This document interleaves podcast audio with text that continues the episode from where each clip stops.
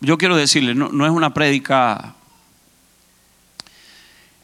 que usualmente trae ese mensaje que aborda, que llena, sino más una reflexión en poder entender en este caminar de la fe, por convicción, qué es realmente para nosotros la fe y qué es lo que realmente nos puede estar distanciando de Dios.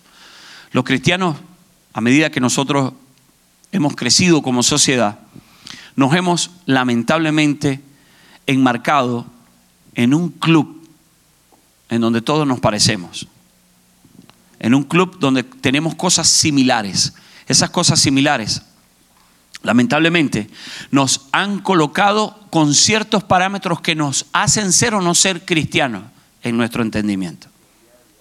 Si usted se para en la mañana y dice, aleluya, santo el Señor, ya usted tiene una dialéctica.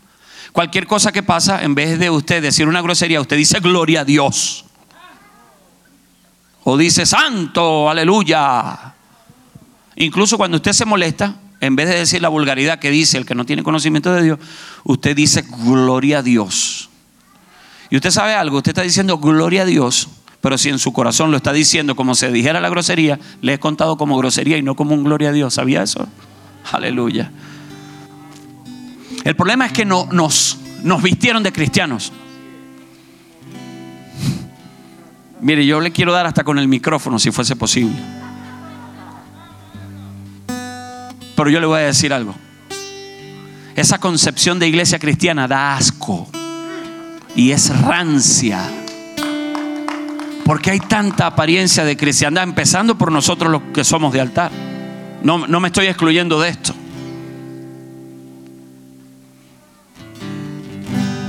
Y andábamos allí. Y se echa broma al decir que lo de la Biblia por debajo del brazo y todo el cuento. Pero es que es una realidad. Es que la Biblia ni la llevamos ni siquiera en el corazón.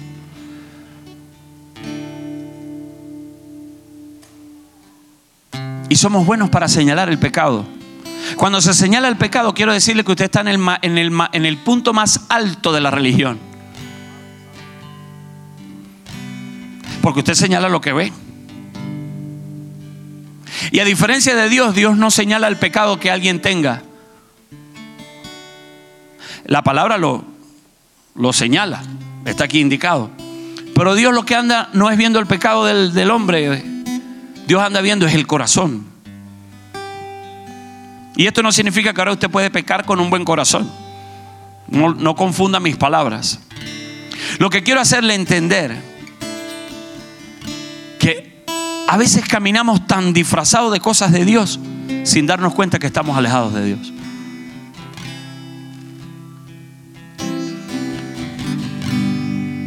Usted tiene que buscar la manera. Aleluya, lo anoté aquí. Lo que pasa es, cuidemos la distancia de Dios con nosotros. Usted tiene una distancia con Dios que puede ser muy lejana, aún al punto de que usted ni siquiera se le va a ver. Y lo que marca mi distancia de Dios, suponiendo que este altar es Dios, este púlpito, hay algo que me aleja pero hay algo que puede acercarme. Y la palabra lo indica. El problema es que, mire, nosotros leemos la palabra de Dios y, la, la enmarcamos tanto como en una regla. Y yo creo que es más fácil de entenderlo. Es como un resorte que usted tiene con Dios. Lo importante es saber que ese resorte siempre está. No es que no lo hay, sí lo hay. Pero el resorte se distancia cuando en ti hay altivez. Dice la palabra de Dios que Dios mira de lejos al altivo. Entonces cuando en tu corazón hay altivez, ese resorte se empieza a estirar. Y el problema es que hay un punto en donde se estira tanto que dice la palabra que Dios te mira pero de lejos. ¿Cómo hace usted para que ese resorte se vuelva a recoger? Y, usted puede estar aquí pegadito con Dios.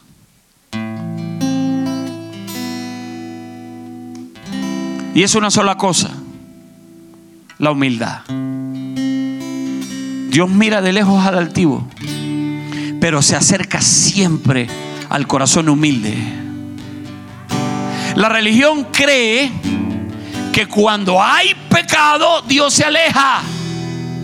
Y cuando hay santidad, ¿qué importa que sea aparente?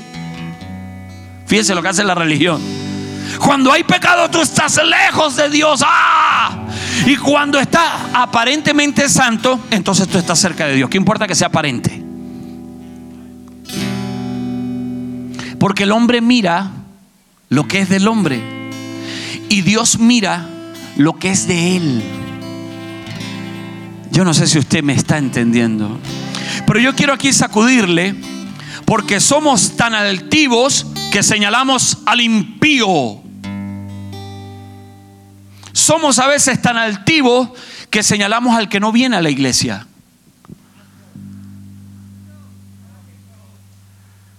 Señalamos al que es adúltero, al que miente, al que engaña, al que estafa. Pero no decimos nada de nosotros mismos cuando criticamos, cuando nos burlamos, cuando chismeamos. Porque para, para los cristianos eso son cosas del día a día. Pero para Dios sigue siendo un pecado. Y sabe que lo malo que el impío, y, y, esto aquí yo lo medito, el impío vive en el pecado. ¿Cuál pecado? El de la carne, que es más visible. Pero el cristiano lamentablemente vive en el pecado que es el más peligroso, que es el del corazón. Bien dice Gálatas que bueno, estos son eh, eh, eh, los frutos de la carne o el resultado de la carne y los enumera, lascivia, adulterio, todo, todo lo que usted quiera nombrar. Pero la altivez, dice Proverbio 6, que hay seis cosas que Dios aborrece. Y la primera de ellas son los ojos altivos. Aleluya. No vengo aquí para que usted se sienta señalado por mí. Yo vengo a abrirle mi corazón con lo que Dios está bregando en mi corazón. Porque ¿cuál es el problema? Que cuando somos cristianos y tenemos fe y oramos por un enfermo y el enfermo se sana, entonces mi fe. Entonces cuando hay alguien enfermo van a buscar al hermano que ora, que sana. Y eso es un error. Porque le ponemos tanta fe a la fe que tenemos más fe en la fe que en Dios. Entonces usted cree que la oración es la que sana. La oración no sana.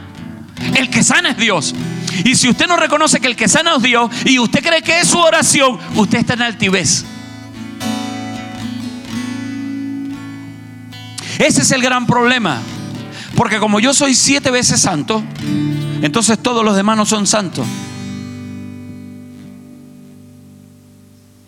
Y, comparto con usted aquí una definición de altivez. Sentimiento de superioridad frente a los demás.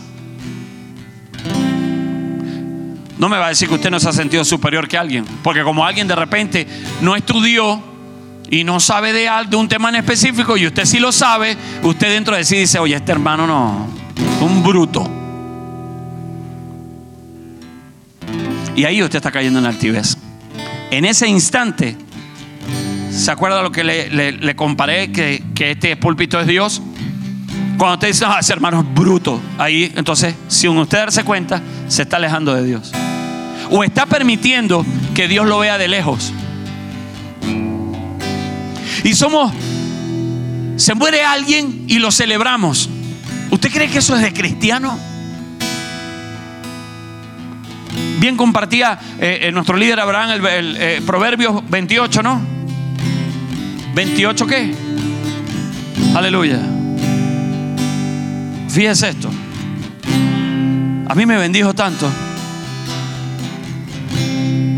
Aleluya. 28 Padre de la Gloria. ¿Me ayudan? Eh, no te alegres.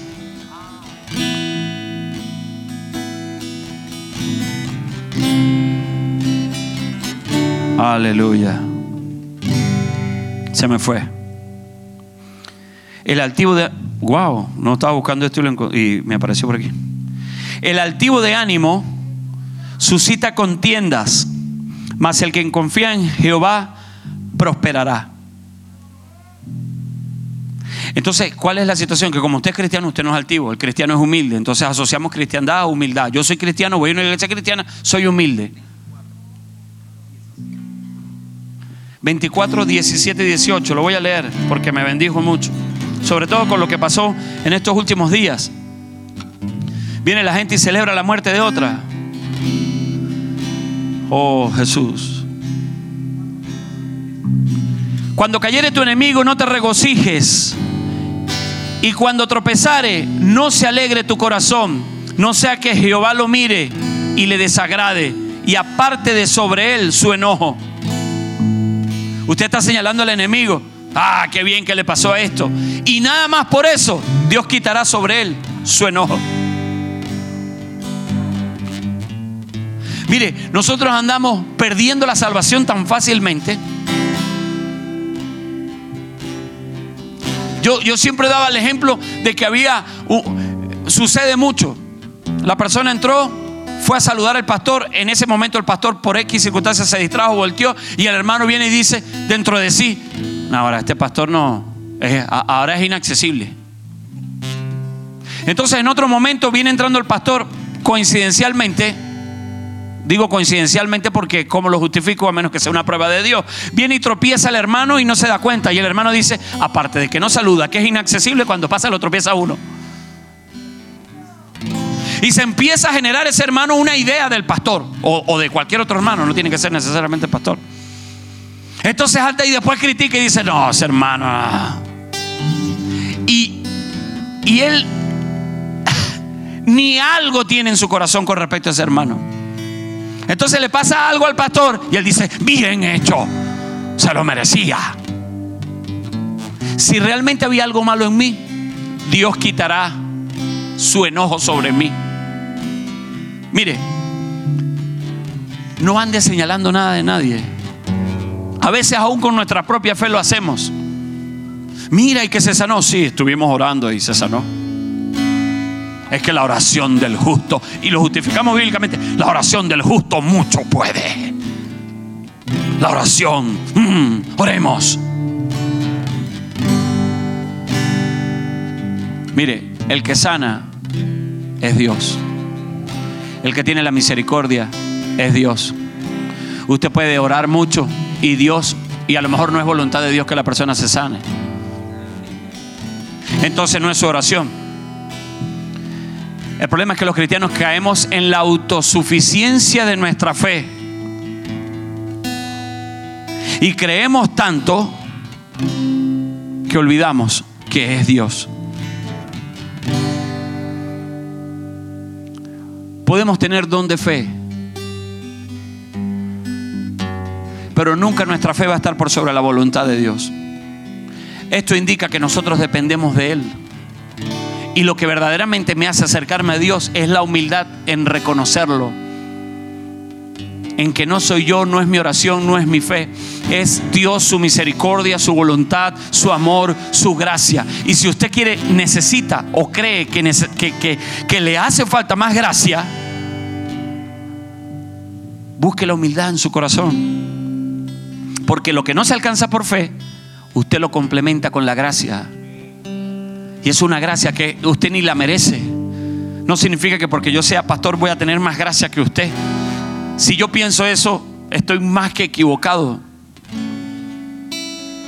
Dios pone gracia en cada corazón que ve humildad y sencillez.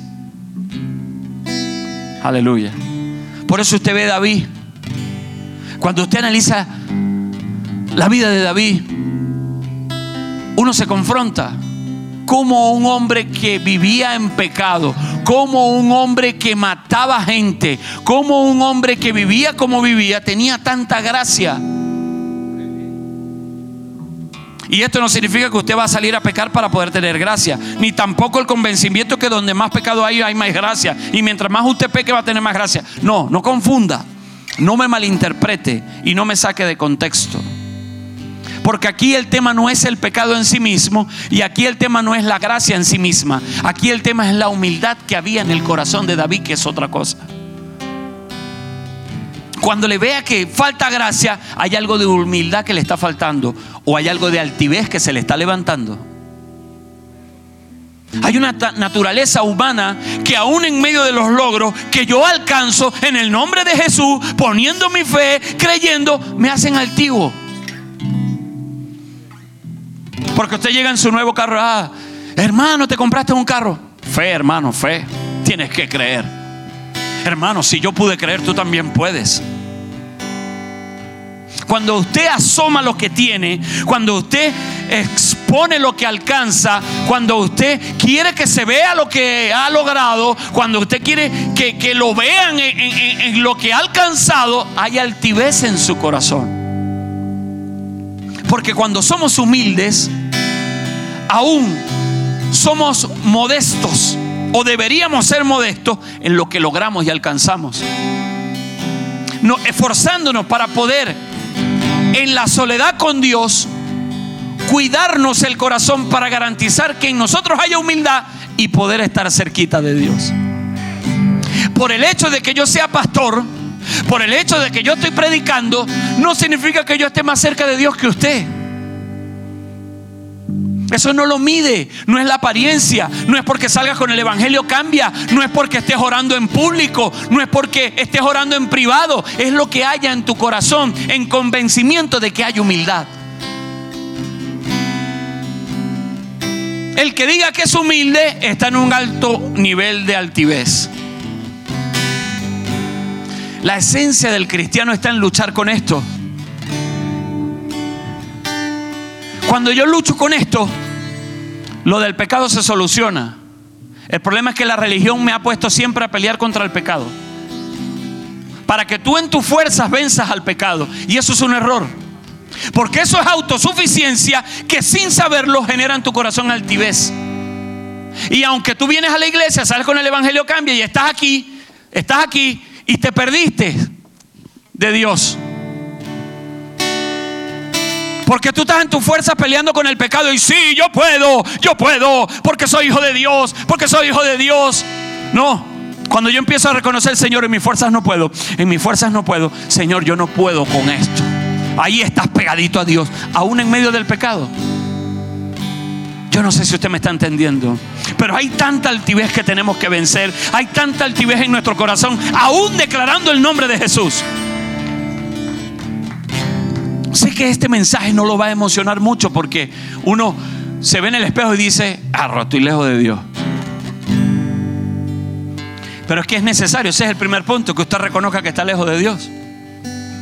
Peor es cuando usted ni lo reconoce. Por eso le digo que el problema de la altivez es que es silencioso. Usted es el último que se entera que es altivo. Porque como usted se acostumbró a ser así, aleluya, yo no sé si usted está aquí. Bueno, disculpe, estoy compartiendo con lo que yo estoy bregando. Que no se me levante a mí nada.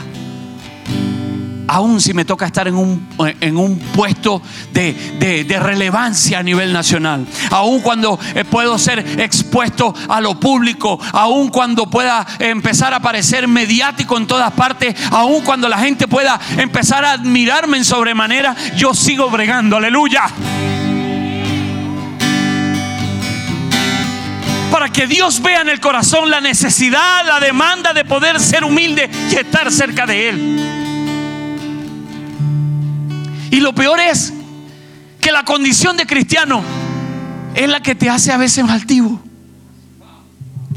Cuando tú entras a lugares que ves un poco impíos y, gente que lo que hace es renegar de Dios y lo empiezas a ver así como con falta de revelación, resulta ser que el que le falta la revelación es a mí. Yo no sé si usted está aquí. Aleluya, haga algo ahí.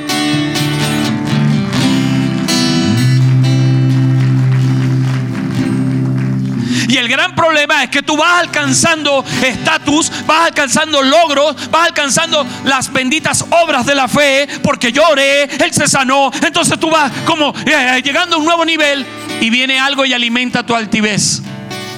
Los halagos, Lograste algo y viene el hermano y te dice, wow, hermano, es que usted, wow, hermano, es que usted, wow, es que su fe, wow, yo estoy demandando de usted, yo demando de usted, yo demando de usted. Me bendices. Oh, es que, es que, es que, es que tu fe, oh, qué brutal. Qué brutal nada. Demande de Dios. Demande de la humildad de mi Señor Jesús. Demande de Él. Renuncie a sí mismo. Niéguese a sí mismo. Ve a los demás como superiores suyos. Cuando alguien le hable que, que, que, que, usted sienta la necesidad aún de agachar la cabeza. Y esto tiene eh, eh, malinterpretaciones. Lo que estoy explicando puede tener una profundidad mayor, porque hay una condición, digamos, que puede asumirse como buena de lo altivo. Pero hay que tener cuidado con eso. Una cosa es la certeza que yo soy salvo por medio de la fe que viene de la identidad en Cristo Jesús, que me pone en una posición de estar convencido de que yo tengo la salvación y que otros no la tendrán.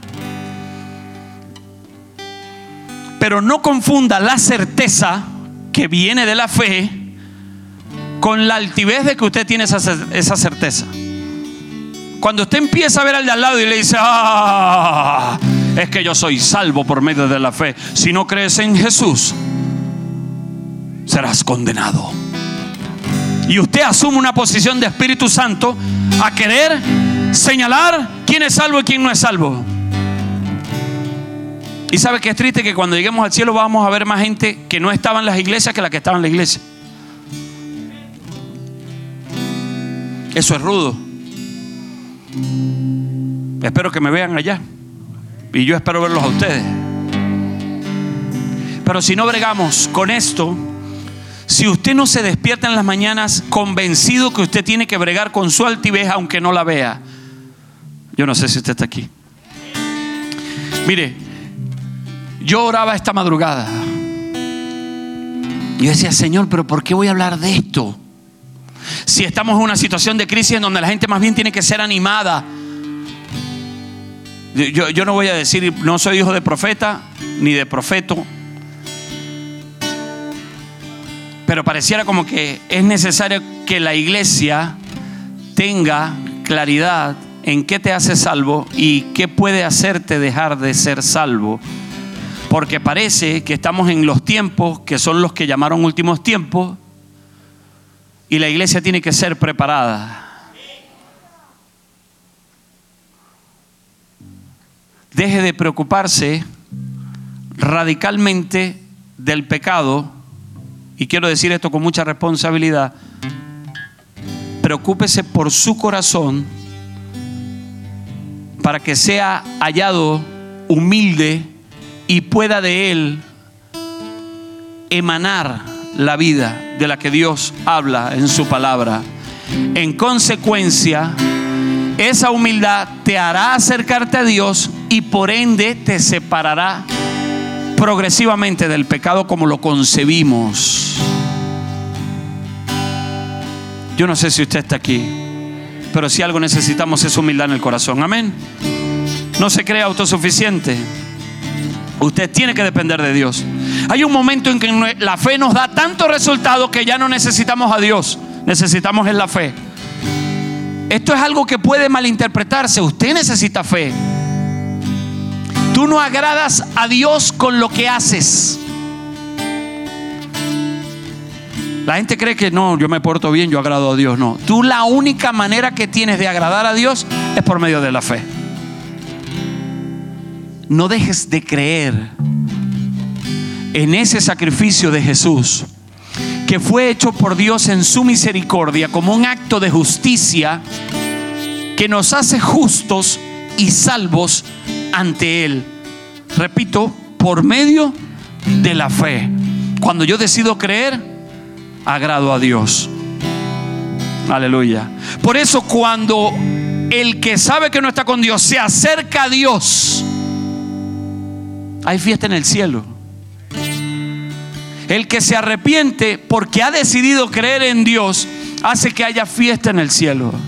yo no sé si usted está aquí o está entendiendo, de que el corazón es el que cree por la justicia de Dios. Ahora, ¿cómo puede haber justicia de Dios en mi corazón si yo soy altivo? Porque yo oro y la gente se sana. El otro hermano ora y no se sana nadie. ¿Cómo puedo yo condicionar a una persona de fe solamente por los resultados de su oración? Y si mi oración, que también oro, no da resultado que yo espero, porque la voluntad de Dios para conmigo es otra. A veces condicionamos tanto a Dios que cuando alguien muere, después de haber orado, entonces creemos que hubo una derrota. ¡Wow! ¡Wow! Se murió. O partió con el Señor, para utilizar la dialéctica. Partió con el Señor. Qué tremendo. Y ahora, bueno, pero hiciera la voluntad de Dios. Lo mismo dijeron los discípulos de Jesús cuando lo vieron morir. Bueno, pero este entonces, eh, bueno, ya va. Imagínense que a usted le llega y le dice, mira, este es el Mesías, este es el que nos iba a libertar, este es el que va a ser rey de reyes, este es el que, bueno, nada va a poder vencerlo, este es el que nos va a sacar del oprobio y de repente lo detienen, lo crucifican y lo matan. ¿Qué piensa usted? Oye, este como que no era. No entiendo. Pero si era el Mesías, el Hijo de Dios, el Hijo de David, el Elías que había de venir y toda la sumatoria que le pusieron a, ese acto que iba a suceder con nuestro Señor Jesús, ¿usted cree que la gente no se confundió? ¿Usted no cree que la gente se confrontó y dijo, ya va, habíamos creído, Él lo dijo, vimos los milagros y murió? Porque Jesús murió. ¿Qué pasó? ¿Y María no estaba orando para que no lo mataran? Y las hermanitas de la iglesia no oraron para que él no muriera. Ah, ya va, espérense un segundo. El problema es que era una voluntad de Dios que él muriera. Cuando no entendemos, aleluya, cuando no entendemos la voluntad de Dios, creemos que todo está mal. Pero cuando usted está en humildad, está cerca de Dios, porque los que están allí con Él, a esos son los que Él le revela el pacto. Entonces cuando las cosas suceden, usted ve que hay gente que tiene una actitud y hay otra gente que tiene una actitud. Porque nosotros no somos lo que la personalidad dice que somos. Nosotros somos la actitud que tenemos conforme a quien hemos decidido creer. Aleluya. Yo no sé si usted está aquí. Si usted me está escuchando, bueno, yo sigo hablando solo, no hay problema. El problema de la altivez es que te lleva a la amargura. Nos encamina a la vanidad y a la arrogancia. Porque la altivez tiene que ver con la arrogancia y aún tiene que ver con la soberbia. Por eso Dios lo aborrece. Por eso Dios lo mira de lejos. Porque de allí es donde nace y se dio origen a lo que hoy conocemos como pecado. A veces confundimos debilidad de la carne con pecado. Y lo digo porque el pecado tiene que estar directamente relacionado con el corazón y no con lo que la gente ve. Porque nosotros señalamos el pecado que se ve, pero no señalamos el pecado que hay en nosotros. Y eso es porque hay arrogancia. Aún en líderes cristianos prevalece la arrogancia. Porque como a mí Dios me habla, y esa es la altivez de la cristiandad. Esa es la altivez que siempre han tenido los cristianos, que señalan al que no tiene la, revelación de Dios como yo tengo la revelación de Dios, la revelación de Dios a mí me da un nivel de entendimiento. Y ese nivel de entendimiento me da una posición. Pero ¿sabe cuál es la posición que te está dando la revelación de Dios? Bien, bien, pero bien lejos de Dios. Bien lejos de Dios, aleluya. Pero no, tengo la revelación de Dios, más debo correr a la humildad. Cuando a mí Dios me dice, y me puede hablar Dios, en oración, ese hermano está en pecado. ¿Qué debe hacer un cristiano cuando Dios le hace, le da una revelación así? Orar. Orar por el hermano. Orar por el hermano. En humildad acercarse a Dios y orar por el hermano.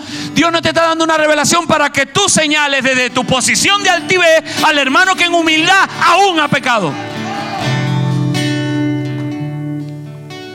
Y, repito, no con esto le estoy diciendo vaya y peque en humildad. No me malinterprete. No se justifique. No estoy justificando el pecado. El pecado no lo podemos justificar de alguna manera. Pero lo que sí podemos entender es la condición del corazón cuando eso sucede. Porque el que roba por necesidad, en desespero, aunque ante los ojos puede ser un pecado, igual Dios sabe qué, va a ver el corazón. Y que sea Dios juzgando si lo considera como pecado o no lo considera como pecado. Como nosotros eso no lo entendemos, tuvo que venir Dios por medio de la palabra a decirnos, eso es problema mío, eso no es problema tuyo. Yo voy a tener misericordia de quien yo quiera tener misericordia, porque mis pensamientos son más altos de los tuyos y no lo vas a entender, no lo vas a entender. Y prácticamente Dios aquí mismo te dice, y no te lo voy a decir porque ponemos el parámetro. Ah, no, el hombre de Dios debe caminar así, el hombre de Dios debe hablar así, la actitud debe ser esta, el acto tiene que ser conforme al llamado. Dios está viendo el corazón, mi hermano. Dios no está viendo lo que usted hace. Porque sabe qué, usted puede salir a la calle a predicar con altivez. Y aún predicando el nombre de Jesús, Dios pudiera estar viéndote de lejos. Porque Dios no va a ir en contra de esto. Por eso cuando usted va a predicar, Usted no puede. Eh, caemos en esto. Yo fui capitán de evangelismo. La competencia. Mm, ¿Cuántas confesiones de fe? No, yo tengo más confesiones de fe. Y viene el capitán y se justifica y le dice: No, no, no, no, no. No, no, al hermanito que pasa el mensaje. No pongas que fueron 48. Pon que fueron 60. Porque yo vi dos que cuando se hizo la oración de fe pusieron cara como que también eran salvos. Y pone esto. Y, y pendiente para ver cuánto pone el otro capitán. Y entramos en una. Eso es altivez aún predicando a Jesús. Después cuando le pasa algo, usted dice, oye, ¿qué habrá pasado? No tengo gracia de Dios, me falta la gracia de Dios. No, no tienes gracia de Dios, pero por lo que, lo que te falta no es la gracia, lo que te falta es la humildad. Para que pueda venir la gracia. Aleluya, yo no sé si usted está aquí. Yo quiero que usted se quite esa, esa cáscara de religión. Que aunque haces cosas para Dios y en el nombre de Jesús, las hace con altivez, aleluya. Porque uno está allí, cuando le pregunta al capitán, ¿cuántos hermanitos fueron? Dice el hermanito con humildad, bueno, salieron tres conmigo nada más. Aleluya. ¿Y contigo? Conmigo salieron 42 hermanos. Entonces, el que anda con humildad se confronta y dice, wow, Señor, es que Él tiene una gracia entonces, como tiene gracia, le va a gente. A lo mejor será que yo no tengo la gracia. No se confunda. A veces lo que parece de Dios no es de Dios y lo que parece que no es de Dios es de Dios. Yo no sé cómo explicarle eso, porque esto puede confundir y puede confrontar. Dale ese aplauso a Jesús.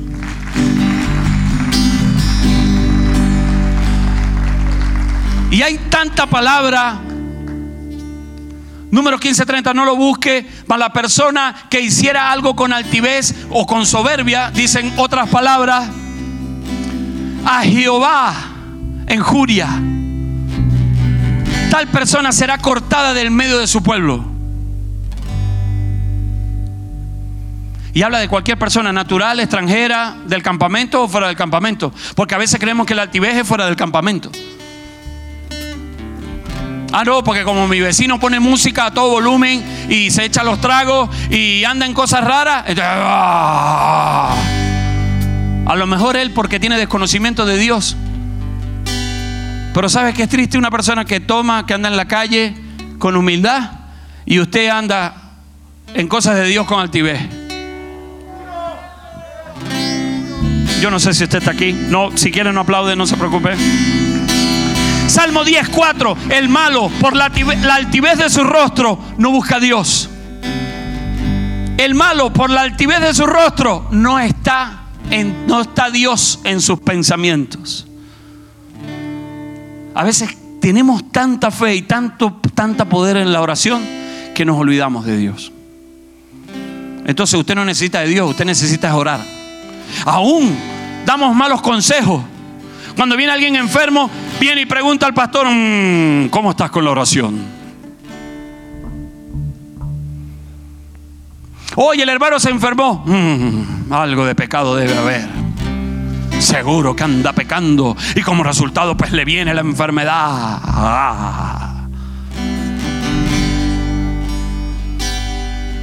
A lo mejor el hermano estaba distraído y Dios permitió que se enfermara para Dios con, su amor sencillo. Dice, oye, a lo mejor esto hará que me busque. Pero la religión dice, mmm, está en pecado.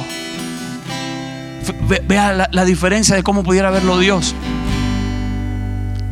No se acostumbra como se lo enseñó la religión. ¿Sabe qué? Es más sencillo. Su oración tiene que ser más corta, pero más efectiva. No son ocho horas de oración. No sirve de nada orar ocho horas en altivez. Es preferible orar cinco minutos en humildad. Y en entender, Señor, voy a hacer esto. Y en mis fuerzas yo no puedo. Mi entendimiento no me lo va a permitir. Padre, yo a lo mejor tengo mucha información y mucho conocimiento en mi mente, pero yo no quiero que sea eso, yo quiero que seas tú hablando por medio de mí. Señor, yo no sé cuál es la situación del hermano, pero está enfermo. Padre, ten misericordia de él y sánalo. Pero nos ponemos, mm, y estas señales vendrán. Eh, a los que han creído, pondremos las manos sobre los enfermos y sanarán. Y yo no sé si usted sabía, pero esa parte de, Mateo, es Mateo, en Marco, eh, parece que fue agregado después y hay alguna complicación con eso. Pues yo creo que eso lo, agregó un altivo ahí. Pero no voy a entrar en ese estudio teológico que es de profundidad.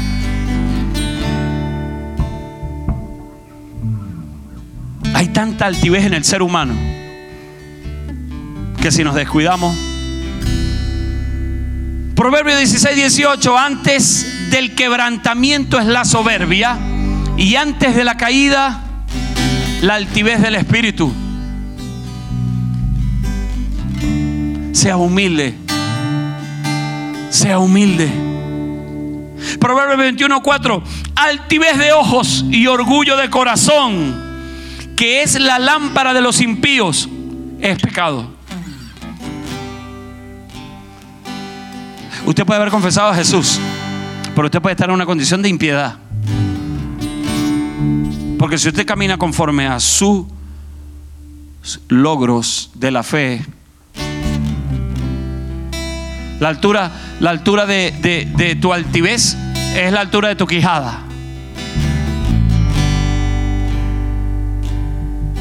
Y si bajas la quijada, bajas la altivez.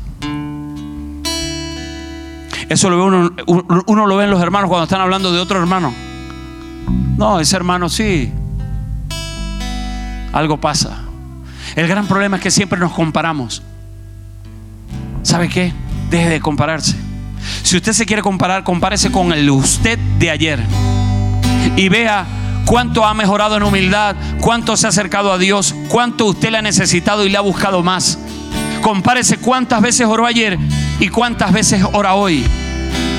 No, a usted no le tiene que interesar si el hermanito ora mucho, el hermanito ora poco, si el hermanito peca, si el hermanito no peca, si el hermanito anda en Dios o no anda en Dios. Preocúpese usted en pecar o no pecar, preocúpese usted en orar o no orar, preocúpese usted en buscar o no buscar a Dios.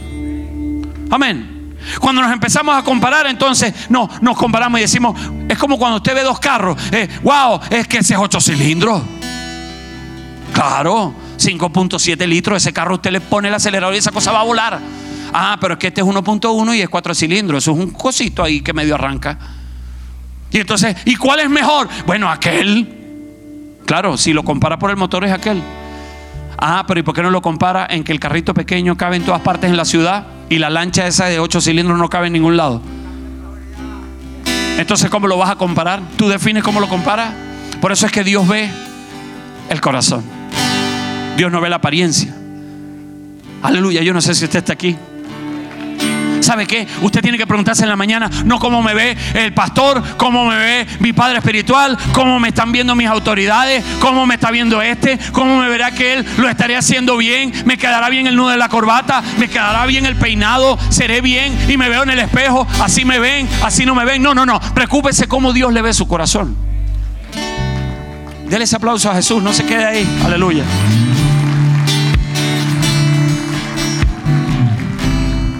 Es pues la fe.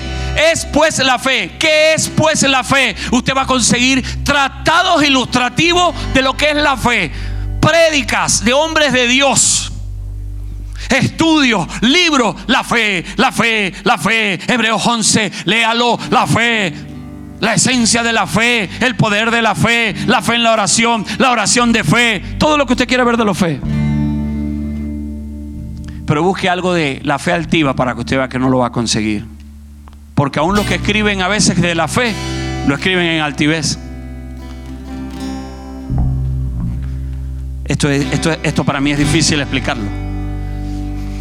Y usted se va a Hebreos. Acompáñeme a Hebreos 11, eh, verso 1.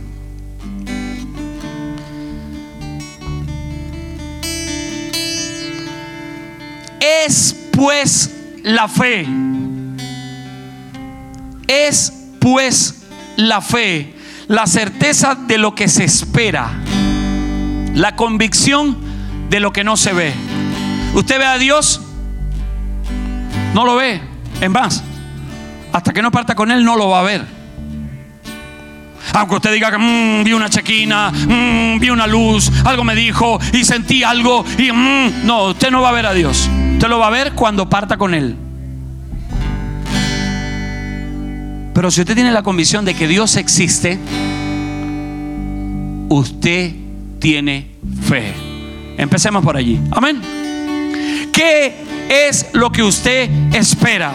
Yo no sé, usted puede esperar lo que usted quiera dentro de la palabra de Dios. Cuando usted tiene la certeza de eso que espera, que aunque no lo tiene, lo espera y lo sigue esperando hasta que lo tenga, eso es fe. En este caso, esa espera es la salvación que viene por medio de esa fe. Usted tiene esa certeza, mire, cuando usted dice, vienen días de gloria, cayó el dólar, subió el dólar, cayó el bitcoin, subió el bitcoin, cayó pandemia, cayó plaga, cayó lo que sea, y usted está confiado en que vienen días de gloria. Cuando usted medio duda que vienen los días de gloria, epa, algo pasa con su fe. Esto es si usted decidió creer en eso. Porque a lo mejor usted no cree en que vienen días de gloria. Vienen, vienen días de maldición. Y usted cree que vienen días de maldición. Bueno, siga confiando en, en lo que usted ha decidido creer. Pero aquí hay algo que le voy a cambiar. O que le voy a desencajar. Si no es en Jesús, no es fe. La gente dice, no, yo tengo fe en esta estampita, yo tengo fe en mí mismo, yo tengo fe en mi oración. No, no, no. La fe solamente puede ser consumada cuando se utiliza para con Jesús, porque es Jesús el autor y el consumador, aleluya, de la fe. ¿Usted está aquí? Ah, no, que yo tengo la fe en que, en que la estampita de la Virgen de la Cotufa. Y en usted puede haber una certeza y en usted puede haber una convicción, pero eso no es fe, eso se llama persuasión. Aleluya, yo no sé si usted está aquí. Eso es como cuando usted se para en la avenida y el autobús va a pasar, porque el autobús va a pasar, porque el autobús va a pasar, y usted no se mueve de ahí porque el autobús va a pasar. Eso no es fe, eso es persuasión. Y pasó el autobús, aleluya. No, usted se persuadió y el autobús pasó. No confunda. La fe es una sola y, era, y es para con Cristo Jesús. Amén. Aleluya, déle ese aplauso a Él.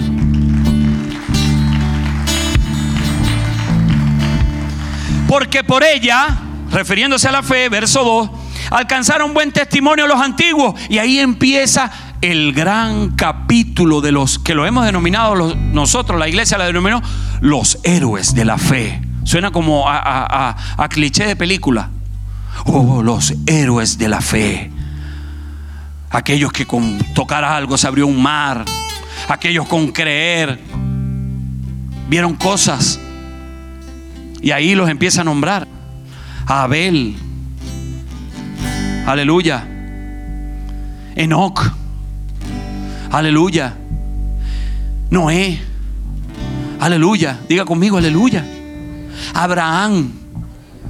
Y así un sinnúmero de hombres que decidieron creer y por medio de la fe vieron lo que esperaban. Pero el asunto de la fe no es ver lo que esperas. El asunto de la fe es seguir esperándolo. Yo no sé si usted está aquí.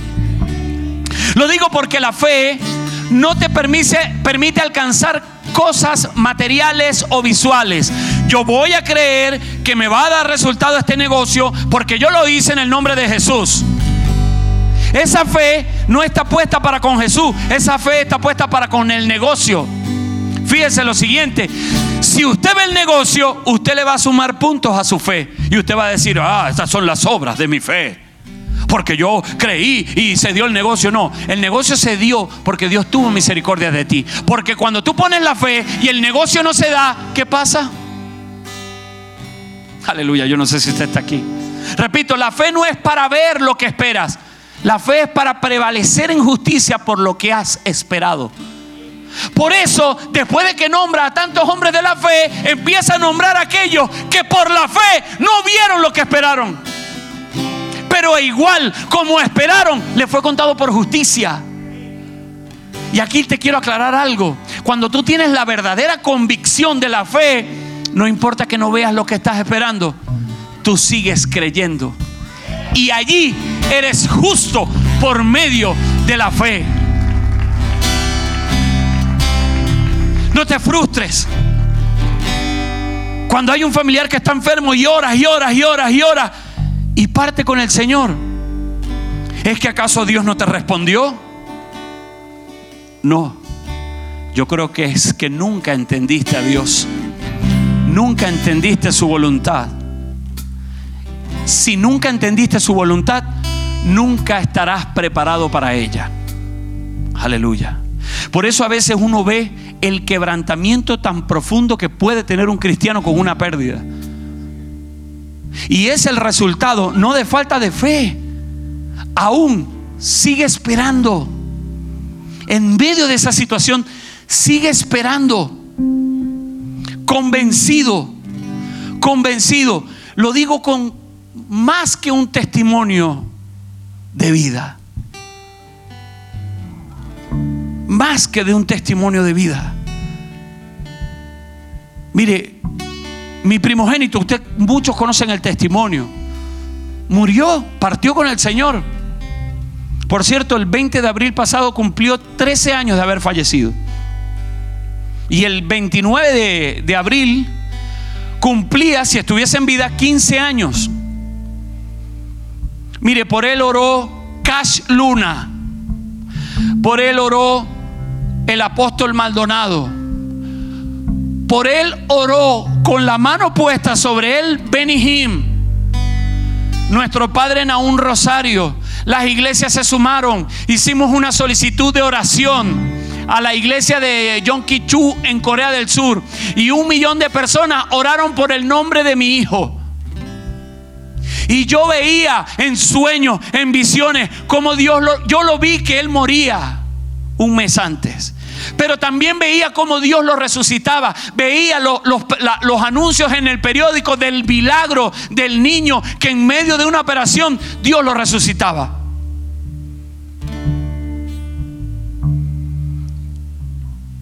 Y no fue así. Aún con el niño allí fallecido. Y con la misma tranquilidad que le estoy yo hablando, yo le dije a mi padre por teléfono, estoy acá con el niño, los médicos dicen que fallecieron, pero en mí no cabe la fe porque sé que Dios lo va a levantar en este momento. Y mi padre me dijo, hijo, el líder Paco y el líder Daniel van en este momento para allá. Vamos a ver qué Dios quiere hacer. Y yo estaba allí, Talita Kumi Jesús Daniel. Le soplaba y le decía aliento de vida con la autoridad que me ha dado la palabra, con el Jesús que está en mí. Yo declaro que tú resucitas en este momento. Todo esto con voz, con voz baja. Llegó el líder Paco, llegó el líder Daniel. En ese entonces mi pastor Paco era líder. Y empezamos a orar y oramos y oramos. Y yo trataba de ver el momento en que convencido, de la manera como se lo estoy diciendo, yo estaba convencido en ese momento que iba a abrir los ojos, que me iba a mirar, que me iba a decir papá y que yo iba a salir con él de la clínica. Porque Dios había hablado en ese día y había dicho que yo iba a pasar el Jordán levántate y pasa este Jordán. Y entendí porque era lo que yo quería escuchar. Yo quería escuchar, yo quería escuchar que ese Jordán era el sufrimiento que teníamos ahí en la clínica. Y Dios me iba a dar la victoria porque yo era un hijo de Dios. Porque yo diezmaba, porque yo hacía lo, lo bueno a los ojos de Dios. Y el pastor Paco me dijo, siervito, si Dios lo hubiese querido levantar, ya lo hubiese levantado. Dios no lo resucitó. No lo resucitó. Y yo salí de ahí. ¿Qué le voy a decir yo a la gente? Que yo le dije que Dios lo iba a sanar. Es que no es un tema de que vean lo que estás esperando. Es un tema que tú estés convencido que si es la voluntad de Dios, es lo mejor que te puede pasar. Aunque no lo entendamos. Si lo vemos desde el punto de vista humano, ¿quién quiere que un hijo parta con el Señor? Dígame. Pues yo hoy puedo decir que ha sido una de las bendiciones más grandes de mi vida. Porque me han permitido en un mínimo entender la misericordia y el amor de Dios que sacrificó a su hijo, pudiéndolo evitar por amor a mí. Y nada más pensar por lo que tuvo que pasar Dios, que no se compara con lo que a lo mejor pasé yo, yo dije, wow, definitivamente a nosotros Dios nos ama. Pero esto no se puede entender. Es que por la fe sí se puede entender. Cuando usted le pone humanidad al asunto, las cosas no van a ser como tú esperas que sean. Las cosas van a ser conforme a la voluntad de Dios. Por eso muchos no vieron lo que esperaron, pero por la fe le fue contado por justicia. Yo sueño en que a mí me van a llamar del cementerio y me van a decir que hay un chamo de 15 años que anda por ahí caminando, que no sabe de dónde es y no recuerda su nombre. Y van a dar conmigo y me van a decir, creo que este es tu hijo Jesús, Daniel. Yo sigo creyendo eso. En mi inocencia, en mi, en mi, llámelo ridiculez si usted quiere. Pero yo sigo creyendo porque yo lo que quiero es que eso me sea contado.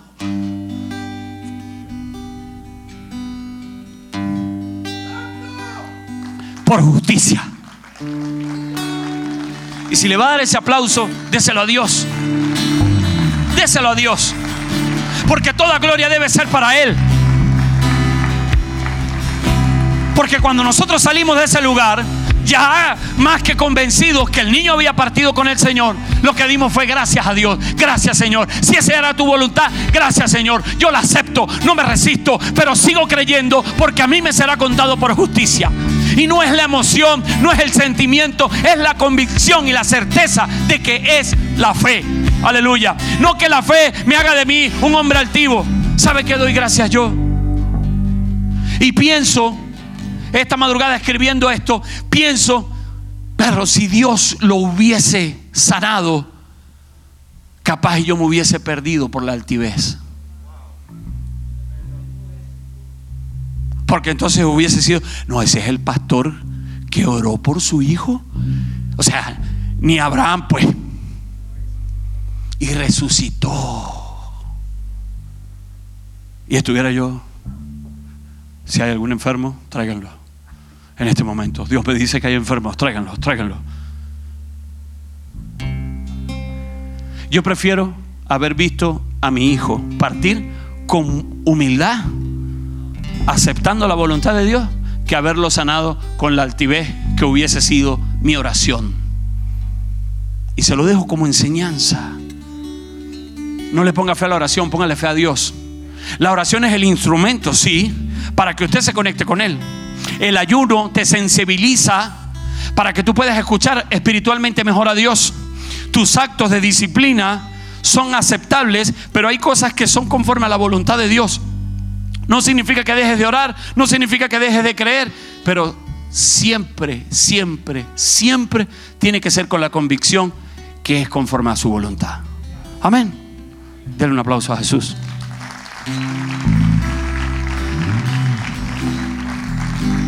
Dios quiere creyentes en Él. Dios no está esperando altivos en la fe. No existe el orgullo santo. A veces decimos, tengo un orgullo así, pero santo. No, ningún santo.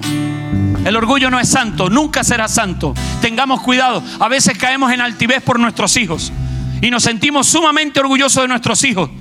Y usted se tiene que sentir es tener la convicción que la gloria es de Dios lo que ha permitido que sean sus hijos. Y recuerda que los hijos no son suyos, los hijos son de Dios. Amén. Herencia de Jehová son los hijos. Recompensa de Jehová es el fruto del vientre. Y dice la palabra de Dios en Éxodo 13:2, mío es todo varón que rompe matriz. Los primogénitos no son de nosotros. Los primogénitos no son de nosotros. Los primogénitos son de Dios. Los primogénitos no son de nosotros. Los primogénitos son de Dios. Amén. Entrégueselos a Él.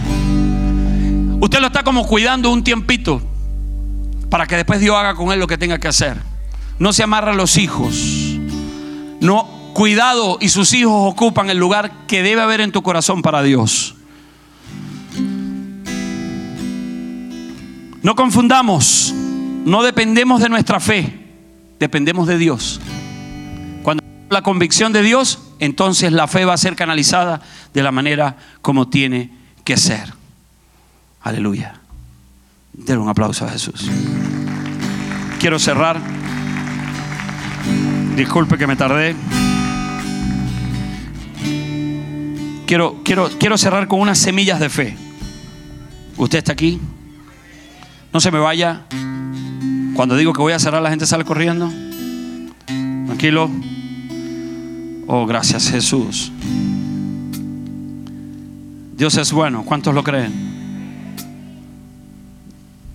Dele un aplauso al Señor. Dios Padre.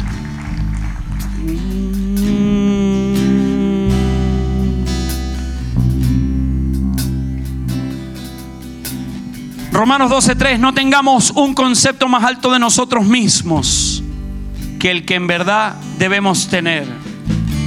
Somos imperfectos, somos productos en procesos. Nosotros tenemos que ser moldeados por Dios. No se crea más de lo que usted es. Por el contrario, es preferible que se crea menos. Para que camine en humildad y no en altivez.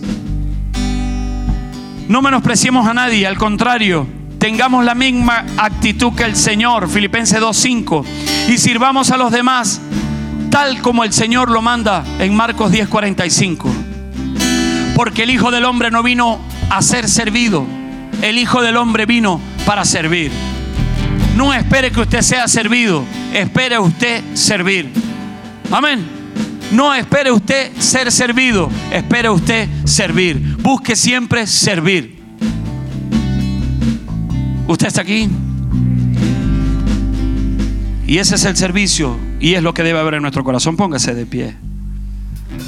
Finalmente recordemos que Dios escogió lo vil del mundo y lo menospreciado. Y finalmente es para que nadie se jacte de su presencia. Haga usted lo posible y Dios hará lo imposible. Amén.